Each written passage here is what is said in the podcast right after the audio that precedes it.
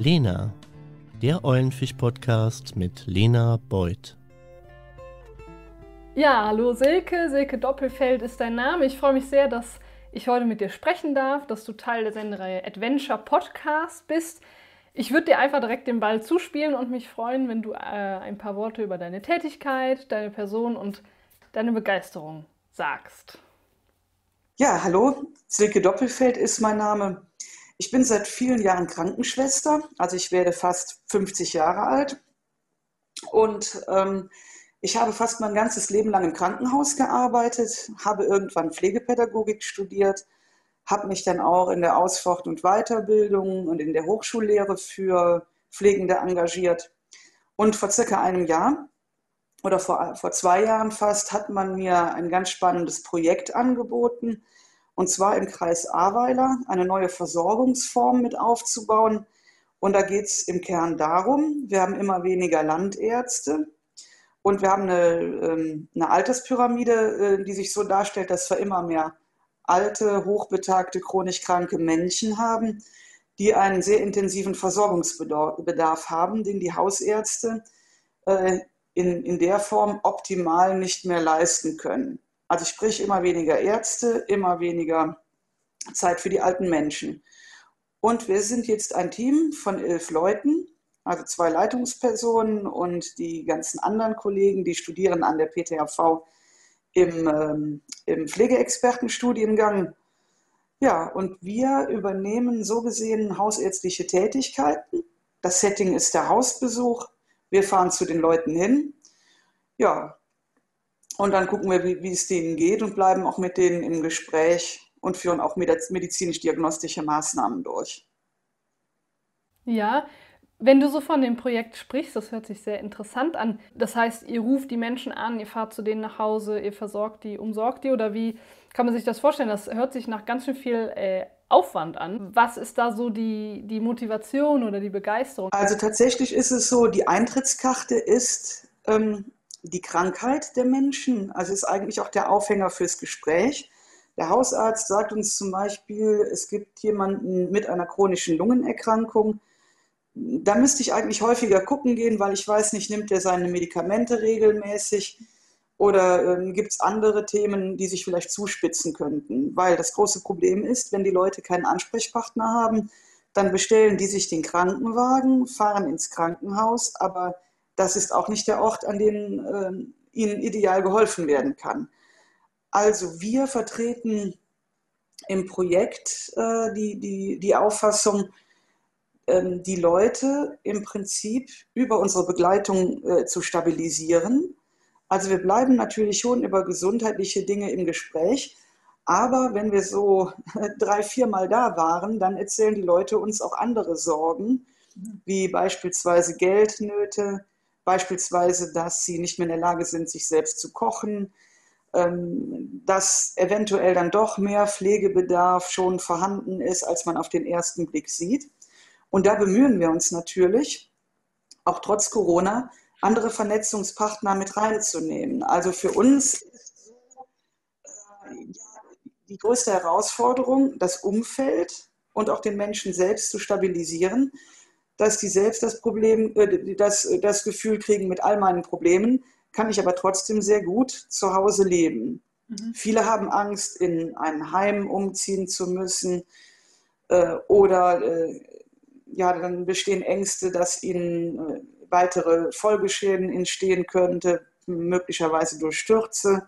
Mhm. Ja, und schwierig ist natürlich auch, wenn Krankheiten eskalieren und bei chronischen Erkrankungen spricht man ja auch immer davon, es gibt kompensierte Zeiten und es gibt die Zeiten, äh, wo dann wieder akute Symptome da sind, wo man natürlich immer wieder Beruhigung reinkriegen will. Mhm. Und wir äh, zielen darauf ab, diese kompensierten Zeiten wirklich so lange wie möglich zu halten und, ähm, und Risikofaktoren oder Dinge im Umfeld, die diese Phasen negativ beeinflussen könnten, schon auszuräumen.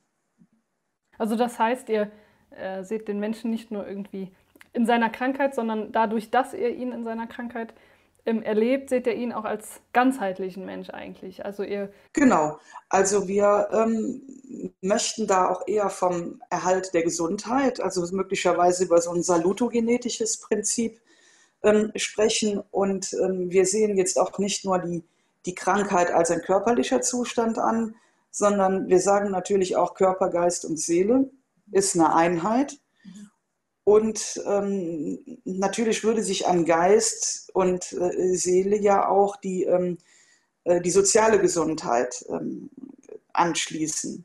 Also so wie, äh, wer sind die Bezugspersonen, wer unterstützt die Leute außer uns. Und die Bezugspersonen versuchen wir auch sehr zu stärken, weil wir wissen, das sind ähm, Vertrauenspersonen, die immer für die Leute da sind, wenn wir jetzt auch nicht äh, da ähm, ständig vor Ort sein können. Wir bemühen uns, als sehr viel Zeit zu investieren. Aber natürlich sind wir nicht immer da, auch wenn wir telefonisch erreichbar sind. Ja, also äh, ich höre so ein bisschen raus, ob du das durch Worte ein Stück weit die Krankheiten dann auch geheilt werden können, im Sinne von, also jetzt nicht Magie irgendwie, dass ihr da was sagt, eine Formel oder so. Ähm, aber wenn ich jetzt zum Beispiel, wenn ich das höre, ähm, an psychosomatische Sachen zum Beispiel auch denke, ähm, ich meine, ihr seid ja nun auch nicht gerade die Psychotherapeuten oder sowas, aber glaubst du, dass durch Worte schon auch ein Stück weit Heilung geschehen kann? Ja, auf jeden Fall. Also, und ich würde auch sagen, das ist mehr als nur ein Glaube, sondern das ist eigentlich auch ein Erleben durch Praktizieren. Wir, wir erleben das wirklich ausnahmslos so, ähm, dass wir mit jedem Menschen individuell ins Gespräch kommen und dass dabei eben auch ganz wichtig ist, selbst authentisch zu sein. Ja. Ähm, also die, die, die Menschen reagieren ja alle unterschiedlich. Und ich denke, also jetzt auch noch mein Anschluss an einen äh, Fachartikel, den ich gelesen habe, der, Be der Begriff der Klinik oder auch in, äh, in therapeutischen Settings mhm. die klinische Kompetenz, die liegt eben auch in einer, äh, ja so gesehen, einer liebevollen Zuwendung zum Gegenüber. Und dieser Begriff Klinik war, ähm, kommt, glaube ich, ursprünglich aus dem Griechischen, äh, Klinein, habe ich zumindest so gelesen, ähm, was genau äh, das bedeutet. Und ich glaube eben, die, die Medizin hat vielleicht diese Tugend auf ihrem Weg ein Stück weit verloren. Ich würde so sagen, ähm, in der Neuzeit, so diese ganze äh, Wende um Descartes, die Medizin als Naturwissenschaft, ähm, hat vielleicht genau viele, viele von diesen Aspekten nicht mehr so im Repertoire, wie wir das vielleicht als Pflegende haben. Also ich würde Pflege auch deswegen eher in der Humanwissenschaft ansiedeln, weil bei uns eben klar ist, Sprache und Zuwendung ähm, ist eben für den Beziehungsprozess äh, ganz elementar. Wir würden, uns würde im Leben nicht gelingen, Leute bei schwerer Erkrankung äh, zu irgendeinem Verhalten zu bewegen, wenn wir nicht uns da auf, auf eine gewisse Beziehung einlassen würden. Also zuhören, einschätzen, wie der Mensch tickt, der einem gegenüber äh, sitzt, wie ist seine Biografie, wie hat er in anderen Rollen agiert. Jetzt ist, ist der Mensch in einer, einer Rolle des Patienten, des Erkrankten. Und ähm, ich meine, das ist ja auch kein Geheimnis. Die Leute hassen es, abhängig zu sein oder um Autonomie äh, beraubt zu werden, auch im Kranksein. Und da geht man halt immer ganz viele Aushandlungsprozesse ein, wie man eben durch Verhalten die Situation stabilisieren kann, dass Krankheit gar nicht mehr so sehr als Krankheit auch wahrgenommen wird von den Betroffenen.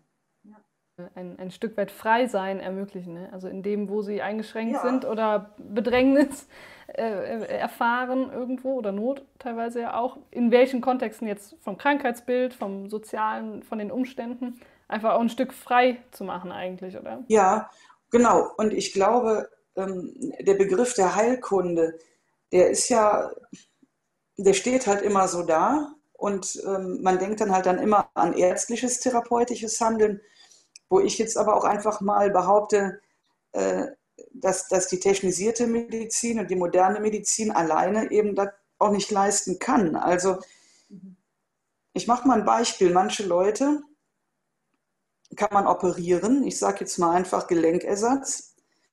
Und äh, die, die Leute haben aber dann den, den, den Weg, alleine zu gehen. Natürlich kann ich so eine Reparatur am Körper durch, äh, durchziehen. Aber wie die Leute sich dann wieder im Leben ähm, etablieren, wie die, wie die Menschen äh, ihr Leben leben können, ist immer äh, eine Sache der eigenen Gestaltung. Der eine packt sich in Watte und der andere geht los und sagt, ich probiere jetzt einfach mal aus, was geht. Und ich glaube, Pflege ist da ein guter Begleiter. Also wenn wir mit den Leuten, die erzählen uns ja, was sie gerne machen wollen. Ja, also ich, ich könnte jetzt auch ein praktisches Beispiel bringen, wenn das in Ordnung ist. Ja, klar, gerne. Klar. Ja, also es gibt einen von unseren Patienten, der hat die dritte große Herz-OP. Und wir waren alle schon so ein bisschen traurig, weil wir uns wirklich Sorgen gemacht haben, ob er diese OP auch überlebt. Jetzt hat er sie überlebt und er war dann wieder zu Hause als ein alter Mann, der kaum auch noch äh, laufen kann und erzählt meiner Kollegin Folgendes. Guck mal da aus dem Fenster, da ist ja mein, äh, mein Kartoffelacker, mein Garten. Und glaub mal, nächstes Frühjahr da werde ich wieder Kartoffel setzen. Und meine Kollegin guckt sich den Mann so an und sagt, ja, wie haben Sie sich das denn so vorgestellt? Jetzt pass mal auf, Mädchen, das ist ganz einfach. Ich habe hier so einen kleinen Elektroroller. Da setze ich mich drauf und fahre zur Scheune. In der Scheune habe ich einen anderen Traktor stehen und da ist so ein Gerät drauf, wo eben die Kartoffeln direkt in den Boden gesetzt werden. Ich brauche im Prinzip nur noch zwei Frauen hier aus dem Dorf, die setzen sich mit mir auf den Traktor und schon bin ich hier wieder Kartoffeln am Pflanzen. Das ist doch nur eine Sache der Organisation. So, und solche Geschichten, die, ähm, sagen wir mal, die motivieren uns ja. Also man denkt noch, oh Gott, der arme Mann, jetzt in die Uniklinik und kommt er überhaupt wieder lebend da raus? Und bei der ersten Begegnung erzählt er uns Pläne. Ja. Und ich glaube eben, in, in diesen Gesprächen, also sich äh, Pläne anzuhören, sich Ziele anzuhören, ähm, mal davon abgesehen, dass das eigentlich so eine Sache ist, die, die schon vielleicht menschlich klar sein sollte oder klar sein könnte, haben wir aber auch in unserem Konzept drin. Wir haben äh, ein, äh, ja, das ist schon so ein Assessment-Tool, da geht es um Selbstmanagement. Und da ist auch eine Skalierung drin, wo wir eben gucken, hat der Mensch Pläne? So, und wenn er welche hat, bekommt er natürlich eine hohe Punktzahl, weil das eben auch für uns ein Indikator ist von einer gewissen Stufe der Gesundheit oder Genesung.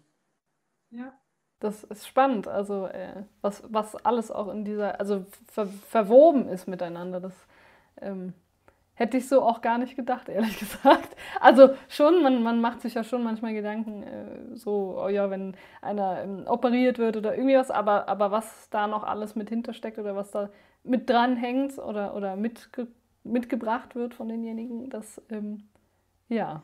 Ja, und ich glaube auch, dass ein Irrglaube in unserer Gesellschaft ist, eben so an diesem Reparaturgedanken festzuhalten, mhm. weil eben alles damit zu tun hat. Ähm, also ich finde, ich habe im, im, Verlauf meiner ganzen äh, Berufsjahre eben auch äh, todkranke oder sehr kranke Menschen erlebt, mhm. die aber immer noch so signalisiert haben, äh, dass ihr Leben lebenswert ist oder dass sie sich über bestimmte Sachen freuen. Ja. Und oft ähm, habe ich aber auch beobachtet, kurz ähm, vor dem Tod oder wo die Leute dann vielleicht auch für sich so eine innere Entscheidung treffen, eben nicht weiter kämpfen zu wollen, ist oft so der Indikator, dass sie nichts mehr erleben. Also das heißt, ähm, wenn eine Krankheit einen immer mehr Raum nimmt und irgendwann sagen die Leute, ja, was mache ich denn noch? Ich sitze hier und warte, aber auf was warte ich eigentlich? Was Besonderes passiert bei mir jetzt ja im Leben nicht mehr. Mhm. Und dann merkt man so, dass die auch immer ein Stückchen mehr von ihrem Leben loslassen äh, und, und dann möglicherweise sich dann, ja, dann auch irgendwann versterben. Aber viele Menschen ähm, aus meiner Sicht leben so lange weiter, wie sie Pläne und Erlebnisse haben. Und ähm, ja, und, und da bin ich auch sehr dankbar, dass ich so einen Beruf habe, wo ich die Leute genau in diesem Prozess auch begleiten kann. Mhm. Weil ich meine, die besten Geschichten schreibt das Leben. Da braucht man keine Bücher lesen und auch keine Filme gucken. Weit über die Wissenschaft ja. und so hinaus, ja, das stimmt. Wenn du zum Schluss den Zuhörern und Zuschauern in die kommende Woche ein gutes, stärkendes Wort schenken und mitgeben wollen würdest, welches wäre es? In Neuseeland gibt es einen ganz wichtigen Spruch, also der ist auf Maori verfasst, den kann ich jetzt nicht sagen. Ähm, die englische Übersetzung wäre, The most important of the world, it is people, it is people, it is people. Also die, das Wichtigste auf der, äh, auf der Welt sind, ähm, sind Menschen und ich würde sagen, im Grunde die zwischenmenschlichen Kontakte, die man bewusst gestalten kann. Und das kann im professionellen Kontext genauso sein wie auf der Straße. Man kann halt einfach mal ausprobieren, wie das ist, jemanden mal äh, auch mal einfach so anzusprechen. Mhm. Meistens kommen da ganz gute Begegnungen raus. Ich mache das immer ganz gerne auf Zugfahrten. Ist natürlich jetzt zu Corona alles wieder ein bisschen schwierig, aber man müsste es mal drauf ankommen lassen. Ja, vielen Dank, dass das heute doch noch geklappt hat, wenn auch Corona-konform über Zoom. Aber ich fand, das war ein sehr anregendes und bereicherndes Gespräch. Und ähm, ja, herzlichen Dank. Ja, ich bedanke mich auch sehr und ich sage mal gerne wieder, unser Projekt läuft noch eine Weile. Vielleicht ergibt es sich nochmal, dass ich an anderer Stelle berichten kann. Sehr gern, Dankeschön. Ja, Dankeschön.